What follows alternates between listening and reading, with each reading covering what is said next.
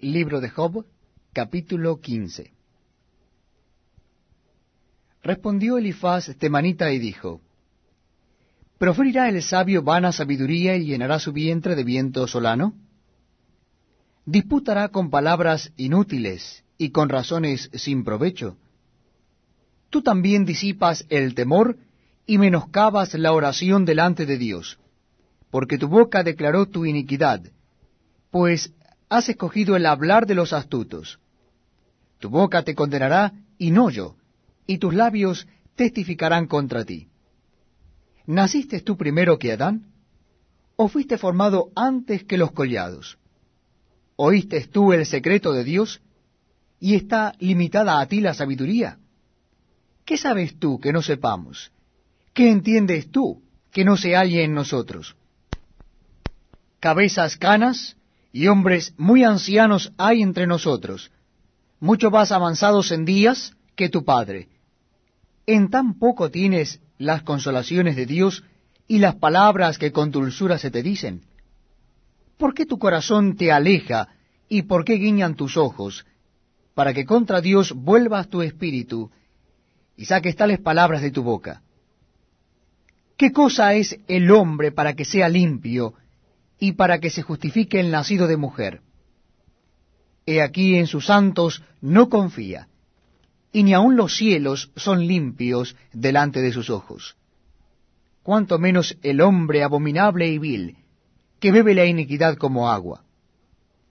Escúchame, yo te mostraré, y te contaré lo que he visto. Lo que los sabios nos contaron, de sus padres y no lo encubrieron a quienes únicamente fue dada la tierra, y no pasó extraño por en medio de ellos. Todos sus días el impío es atormentado de dolor, y el número de sus años está escondido para el violento. Estruendos espantosos hay en sus oídos. En la prosperidad el asolador vendrá sobre él.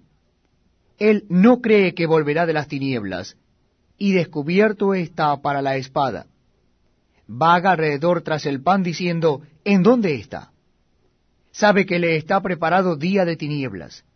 Tribulación y angustia le turbarán, y se esforzarán contra él como un rey dispuesto para la batalla, por cuanto él extendió su mano contra Dios, y se portó con soberbia contra el Todopoderoso.